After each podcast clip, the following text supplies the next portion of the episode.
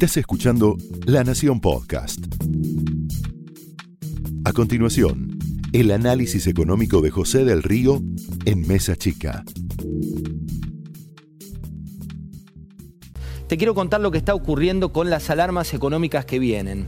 En el fondo vas a ver una foto del cuaderno gris. El domingo te contaba en La Nación que Sergio Massa tiene anotadas 100 medidas para los primeros 90 días de gestión.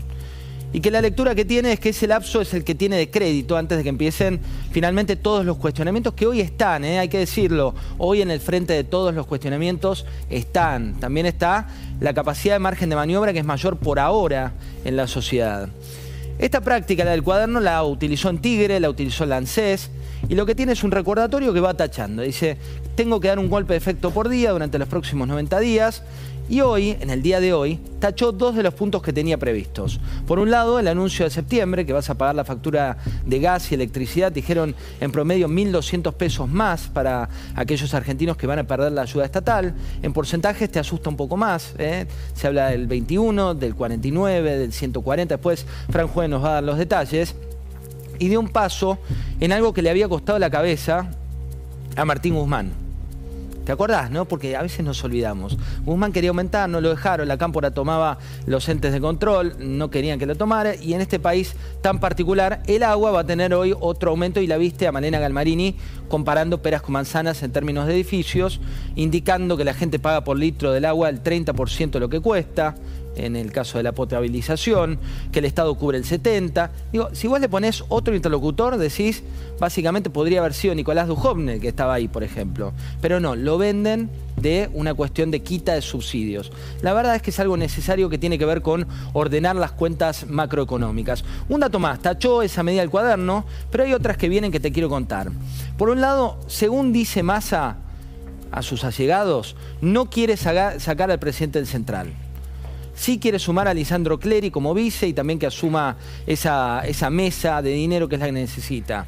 Las reservas hoy en la Argentina están al rojo y se habla mucho, sobre todo en la oposición, de una necesidad de devaluar. Dicen que para volver al punto de partida de comienzos de la gestión de Alberto Fernández necesitas devaluar al menos un 30% y llevar ese tipo de cambio oficial a 180 pesos, pero que ni aún así solucionás la cuestión de fondo de un programa eh, macro que no es contundente y de un plan fiscal que no está detallado y que es, en definitiva, un parche impopular lo que harían. La calle, que mañana vas a tener novedades porque mañana vas a ver a la CGT en la calle, pero fíjate lo que dijeron, que la inflación alcanzó niveles intolerables pero ¿quién es el culpable de la inflación? Acordate del Pero Macri, acordate del otro gobierno, acordate. Bueno, no, ahora es los grandes formadores de precios. El gobierno nada tiene que ver para la CGT. Dos datos más. El titular del Banco Central subió las tasas la semana pasada, lo que la jerga es una medida ortodoxa. Tiene definiciones porque el 23 de septiembre vence el mandato de Pese que tiene ahí la fecha donde la lapicera del ministro va a tener que firmar si es que lo quiere mantener allí. Vas a tener esta semana una convocatoria a gobernadores. Axel Kisilov, lo tenés. Le vamos a preguntar a reta si lo, lo van a convocar o no. ¿Para qué? Para ver la planificación de transferencias a provincias. Un tema muy, pero muy sensible, porque Kisilov es el gobernador que mayor cantidad de transferencias discrecionales recibió la gestión de los Fernández Fernández.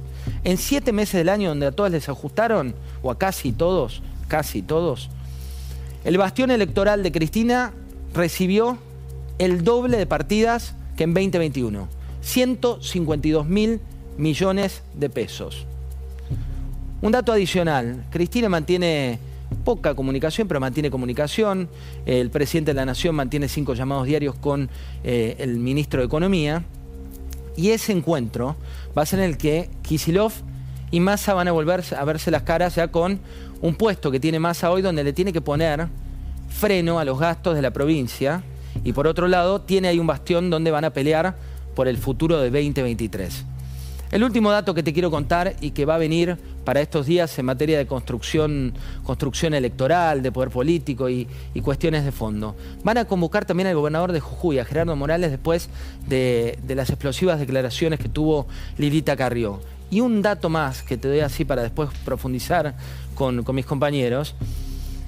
Hay varias noticias económicas que vienen, todas más en línea con la, idea de ordenar las cuentas que con lo que piensa Kisilov. La pregunta es, ¿hasta cuándo dura el silencio de Kisilov? ¿Qué pasa si Rubinstein, que tiene una mirada bastante ortodoxa a la economía, asume como viceministro? ¿Y qué pasa si llega al poder, como dice más a sus allegados, que dijo, Rubinstein va a estar en mi gabinete, no importa dónde? ¿Qué va a pasar con el archivo? Esto es solo parte de lo que te vamos a contar hoy, pero ahora sean ustedes bienvenidos. Esto fue el análisis económico de José del Río en Mesa Chica, un podcast exclusivo de La Nación. Escucha todos los programas de La Nación Podcast en www.lanacion.com.ar. Suscríbete para no perderte ningún episodio. Estamos en Spotify, Apple Podcast, Google Podcast y en tu reproductor de podcast favorito. Seguí escuchando La Nación Podcast.